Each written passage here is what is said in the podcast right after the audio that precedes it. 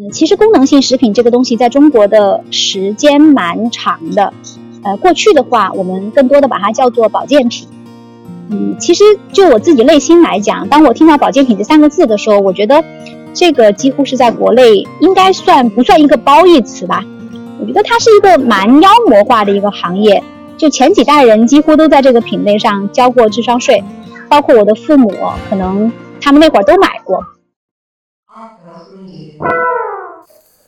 创业者说是 ARK 创业者系列延伸出的一档电台节目，我们会不定期的邀请 ARK 的创业者朋友们来聊一聊他们的创新实战经验，以及在创新创业路途上的一些思考，轻松的交谈，思维的碰撞，带你一起进入创业者的头脑风暴。也欢迎大家提名想要听到的话题和嘉宾。大家好，很久不见了，我是 ARK 的船长滕磊，火山大陆。今天我们请到了超级补丁的创始人 Aris，来跟我们聊一聊他在膳食补剂品类创新的实践经验。那首先请 Aris 介绍一下自己吧。嘿，大家好，我是 Aris，然后很高兴今天能够呃受 ARK 的邀请，来和年轻的伙伴们一起来分享呃超级补丁的这个故事。对，首先可能有点不好意思，因为我刚刚正好在北京出差，现在在机场，所以待会儿的可能有一些语音分享，会有一些杂音或者是背景的话呢，希望大家多多谅解。首先，我想这是一个第一个问题吧，是一个蛮标准的开篇话题。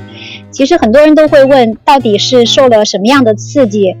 会让我选择做创业这么一件反人性的事儿？其实我经常也在问自己这个问题。第一，我觉得跟我个人的背景有关吧。其实我跟这个群里边的小伙伴比的话，应该是属于呃比较 senior 吧，比较老的一波人了。我是二零零一年大学毕业，然后加入了宝洁。在那个时候的话，我们应该算是宝洁比较早的第一代的职业经理人吧。然后我在宝洁一共做了工作了十年，嗯，其中有五年呢是在，因为我本来是个四川人，然后我在成都、在上海工作过。后来又有一半的时间去了香港，在香港工作了五年，所以整个在宝洁的十年期间，我一直从事销售和市场有关的工作。二零一一年，我从宝洁呃香港回到上海，然后我就离开了这个工作，然后去到了一家家族基金做 family office 的，然后去从事了五年的投后管理。在五年投后管理之后呢，我就又加入了一家创业公司。负责中国区的业务拓展，又做了四五年，所以其实就我毕业到现在来讲的话，应该工作了二十年了。有些时候我自己会觉得说，其实从一个职业经理人到做投后管理，要再做一个呃创业公司的一个成员，其实到现在为止，我觉得已经无路可走，只能自己创业了。对，其次呢，我觉得想谈一谈就是现在这个目前的这个创业的一个现状。我觉得过去的十年，整个中国的创业基本上是以互联网创业为主，嗯，而且在过去的十几年的话，整个互联网的社交媒体基础设施都已经搭建了比较完整的基建平台和沟通平台。像我想，现在大家基本上用微信，还是用微博，还是说用小红书、用抖音、用 B 站这种社交媒体的基础工作都已经做得比较完善了。所以在这样一个比较好的土壤下，我觉得未来的中国十年应该是属于品牌创业比较好的时机了吧。对，我想这个是我想就是做创业这件事情的一个初衷。ARK 其实是在去年年底的时候接触到了超级补丁这个品牌，我们也很好奇为什么你选择膳食补剂这个创业赛道呢？嗯，其实功能性食品这个东西在中国的时间蛮长的，呃，过去的话我们更多的把它叫做保健品。嗯，其实就我自己内心来讲，当我听到保健品这三个字的时候，我觉得。这个几乎是在国内应该算不算一个褒义词吧？我觉得它是一个蛮妖魔化的一个行业。就前几代人几乎都在这个品类上交过智商税，包括我的父母，可能他们那会儿都买过。但是其实随着这个时代的发展，对于新兴人类来讲，其实很多的人，大家日常生活当中，你都会发现做很多的事儿会有力不从心啊，或者是说经历各方面的一些问题。所以健康的诉求它是持续存在的。而我个人其实是非常相信天然植物提取成分的补剂的，这一点在海外市场天天然的这个补剂成分也非常发达。而我自己其实作为一个嗯，就是呃坚持多年健身的这样一个人来讲的话，其实我在健身前后，其实我都会摄入一定的补剂，去保证我的精力呀，保保证我的整个营养摄取呀各方面得到一个好的平衡，能够有一个好的状态投入到工作和生活当中。所以整体的膳食补剂，一个科学的配方和成分，对于亚健康和你膳食不均匀的状况是绝对有帮助的。所以我希望超级补丁可以在这一代的年轻人心目当中，能够做出一些以科学的方式给用户创造价值的产品，能够在一定程度上吧，用我们的力量来慢慢去改变年轻人对这个行业的认知。大家可能想知道，你们为什么要叫超级补丁？那超级补丁的风格定位和品牌理念又是怎么样的呢？呃，其实超级补丁这个名字也算是我们自己想的吧。嗯，就有些品牌名字，我觉得它是呃有一点缘分的成分在里边。首先，我们觉得就是膳食补剂，它有点像一个 debug 的产品，就是好像你一个杀毒软件，又像是你身体的解药，就是。你的呃个人的身体在工作和生活当中难免会有各种各样的问题，所以也许它需要一味药或者一个 debug 的产品来帮助你解决这个问题。那选择补丁的话，我们觉得这个补丁这个名字蛮可爱的，Power Putting，希望能够更贴近年轻人的这个心态。当然也会有人反馈说我们这个名字有点 lactive，但是就还好吧。啊，整体的品牌我们希望是一种年轻活力。但是又有科学成分党的这样一种属性，所以我们整个品牌，我们是用场景的方法去传递品牌对于身体补剂的理念。同时的话呢，我们希望整个的膳食补剂的摄取方式是更加轻松的、更加舒适的。改变原有的这种保健品和补剂嗑药的这种感觉，我觉得整体嗑药它是一个不好的体验，所以我想这是我们超级补丁想在整个产品定位和产品体验上面创造的这个用户的价值。D bug 这个品牌理念很有意思。那从你一个创业者的视角来看，你觉得一个好的品牌应该是更多的由商业驱动，还是可以由设计师去主导去驱动？嗯，关于好的品牌是商业驱动还是设计师主导这个问题，我觉得它是一个有关品牌长期主义的坚持和短期效率的平衡问题。首先，一个好的品牌，我觉得是要有好的设计。嗯，其实我们品牌的 logo 就这个六边形的小布丁，包括第一款产品的设计师，其实就是一位非常有才华的九五后的小哥。但是我觉得好的设计更重要的不是一个商业的问题，而是用户的问题。因为设计师会有非常天马行空的思考和创意，但其实归根到底，设计师做出来的东西还是要从用户出发。所以我觉得一个品牌首先应该有一个清晰的界定，你的品牌的用户群体是什么，他们的范围有多大，把这样的一个 scope 确定好了之后，设计师才能够从这方面去出发。那很多时候我们会觉得，因为设计师都是一些天马行空、自由的灵魂，所以会做的东西会有一点超前。这样对很多的，如果是一个定位在一个比较 massive 的市场的用户来讲，用户的认知和理解门槛会有点高。所以品牌推广起来的话呢，就需要更多的时间去教育。所以我觉得这件事儿归根结底，它不是完全是商业驱动设计，还是设计师主导的问题，而是回到用户根本。就是这这个你目标的这个用户群，他需要什么？但是在整个品牌的生命周期里边，我们又不断的需要好的设计师去做品牌的迭代和发展。所以我觉得这是两驾马车的问题。然后这两驾马车是商业还是设计师，可能更多的得从这个品牌的发展状况和用户对这件事情的认知到底到什么程度去主导。所以我觉得这两个东西是缺一不可的吧。嗯。这个是很有趣的一个观点。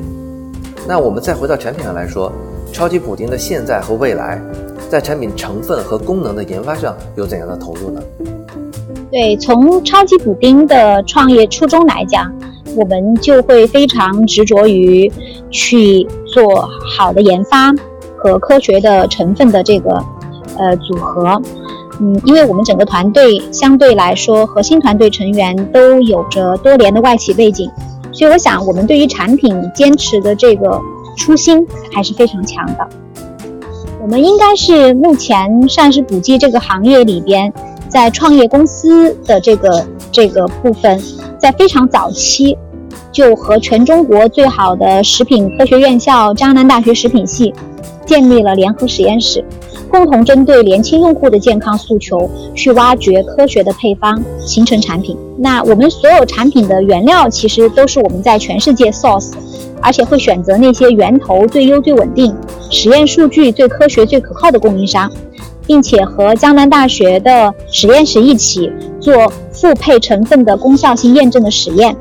在这块儿上面，我们是非常有信心的，因为从整个产品的长期主义发展来说，我们相信膳食补剂需要在研发和产品的功能性上面形成很高的护城河。那今年的话，其实我们整个产品已经和大学实验合作，已经申请了十九个专利。接下来我们都会在研发上面持续的投入，和全世界前沿的实验室进行深入的合作。我想这块儿。都是我们源于说想生产出为用户创造价值的产品的初心。那从行业角度来看，超级补丁的现在的竞品多不多？您认为超级补丁相对于竞品的核心优势在哪里呢？嗯，其实膳食补剂这个赛道的竞争。呃，看起来蛮激烈的，这样的这个要看你的 benchmarking 是什么。比如说，如果我们和其他消费行业相比，还不算竞争非常激烈。比如说美妆呀、日化呀、快消什么的。所以刚才呃，我开始的时候也提到，其实，在嗯现在的九零后、九五后甚至零零后的心目当中，对于膳食补剂其实还没有产生一个就是 signature 的 brand，就是说能够代表绝大多数用户心智的这个 big brand。所以我想，我们的竞争应该是在两个部分的，一部分呢是和传统的、更偏药片形式的，呃，这种传统渠道的保健品牌，比如汤臣倍健，或者是说安利，或者是说一些 local 的一些呃保健品的竞争。但是其实他们目前的体量和主力市场都非常大，我觉得短期之内也不会竞争太直接。那第二块的话，其实是和我们一样，都瞄准了这个。呃，健康和功能性膳食补剂的一些新的品牌，比如我们把做代餐的、做健身人群的功能补剂的，甚至一些健康食品的，其实大家都在用品类创新的方式来共同改变这个传统的市场，慢慢的去做更贴近用户的产品，来逐步改变这个叫做保健品的曾经被妖魔化了的市场。所以我觉得。这个赛道里边有更多的新品牌来做更有意思、更好用户体验的事儿，其实是特别好的。那超级补丁的优势，我觉得应该在于说我们更加 database 就是数据化的用户洞察的品牌基因，和我们对整个产品研发和用户价值的这个执着追求吧。我觉得这些都是秉承着我们品牌长期主义的这样一种思维。提到功能补给和健康食品。您认为现在功能零食市场正处于一个什么样的阶段呢？那未来超级补丁还会去尝试哪些新的产品方向？嗯，整个功能性食品和膳食补剂，其实现在应该属于一个新品牌都在逐步的探索，并希望能够慢慢的去放大整个呃投放效果的阶段吧。就是怎么样去做到一个呃破圈的一个状况。嗯，其实。我们的整个产品研发一般会向前推进大概一点五年，就是一年半左右吧。就说接下来，其实我们呃未来一年都会做的产品，我们其实都会在呃一个时间表里边去管理未来的一个新品方向。那我觉得这里就先不剧透了。然后呃接下来超级补丁的产品会在呃创新的场景之下给大家带来更多的惊喜。但总之，我们整个产品的新品方向，我们会聚焦在。呃，年轻人为生活和工作努力打拼的不同的场景，呃，在这些为生活和工作打拼的不同场景中，都会有，比如说体力不支啊、犯困呐，呃，眼眼睛疼呀，或者是说呃睡不着觉啊，各种各样的状况。那我们希望我们的产品能够去覆盖大家为生活和工作打拼当中感觉到力不从心的各个场景，能够在这些场景和这些。呃，诉求里边都能够起到一个呃 debug 和去呃实现一个解读软件的这样一个功能吧。现在新消费品牌很多都会以数字化作为品牌竞争力的一个重要布局。那你们有没有通过一些数字化的手段来提升品牌竞争力呢？嗯，就是超级补丁这个品牌，我觉得其实也算刚刚起步吧。我们呃仅仅开始了半年，目前我们总共在在线通过电商平台和我们自己的小程序的商城，我们一共获取了八万的用户，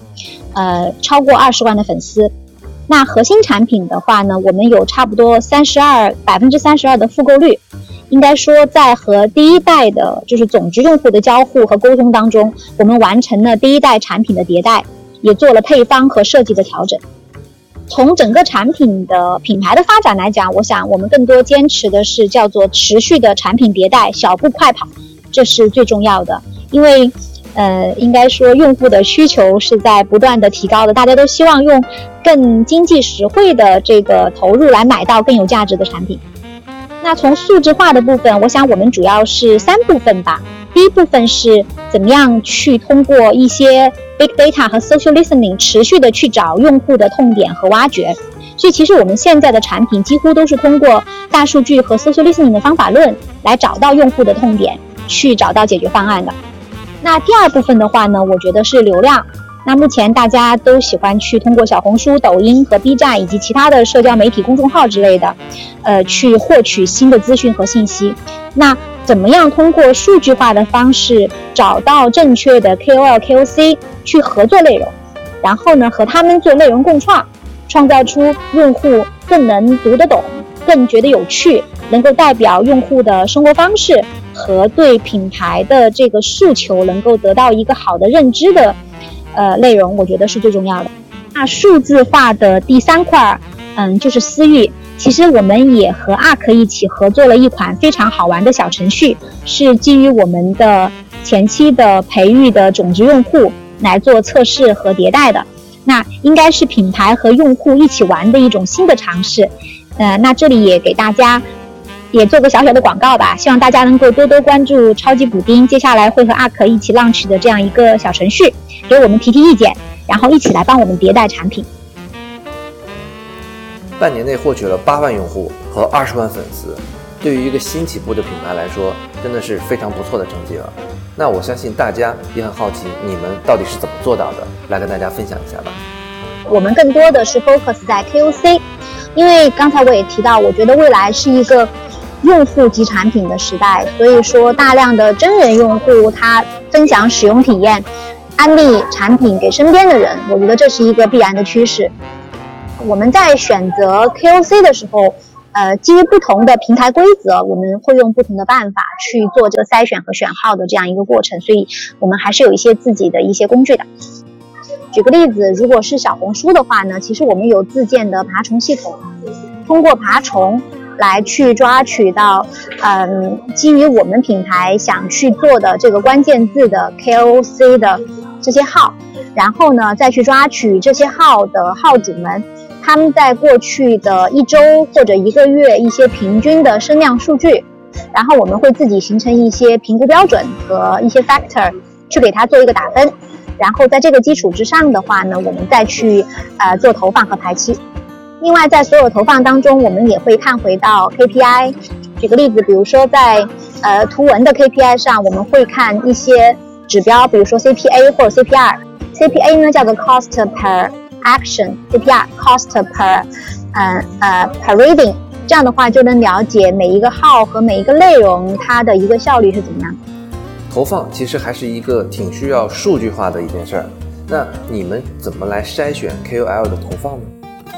那 KOL 的部分，其实现在大部分的 KOL 都从属于 MCN 公司，那更多的可能要去和这些 MCN 公司去对接，说这些号的表现。但是我觉得，对于号的内容方面的话，还是要回到品牌的需求本身。比如说，我们是一个，呃，膳食补剂的品牌，那我们更希望这个号的属性，比如它是一些跟健康生活方式相关的达人在带这些内容。所以说，还是要看回到品牌的一个投放的一个目标人群，想通过什么样的人去影响他们。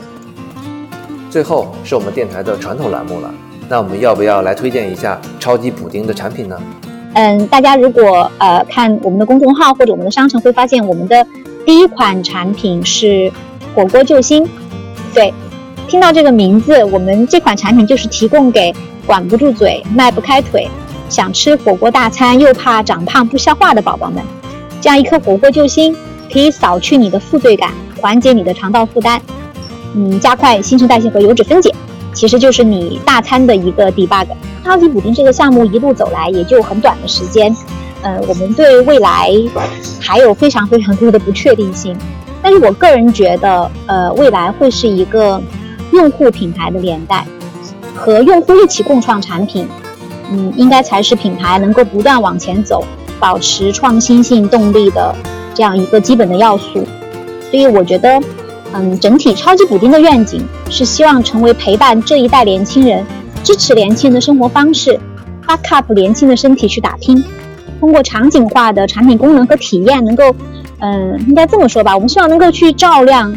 嗯，每一个人为梦想努力拼搏的每一个微时刻。那么本期创变者说的节目就到这里了。如果你喜欢我们的节目，可以在各大音频平台去搜索 ARK 船员电台订阅收听。如果你想要了解更多，那可以在微信公众号搜索 ARK 创新咨询，关注我们。还可以在公众号内输入“社群”两个字，那就可以加入 ARK 的电台粉丝社群。好，我们下期再见。